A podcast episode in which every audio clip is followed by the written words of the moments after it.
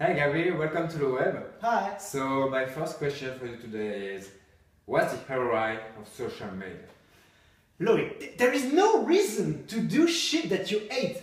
None. Promise me you won't do that, Loic. Okay, okay, okay Gary, so please, what's the ROI of social media? Please answer my question. Loic, listen. Uh, what's the ROI of your children? Gary, what's the trend for 2014?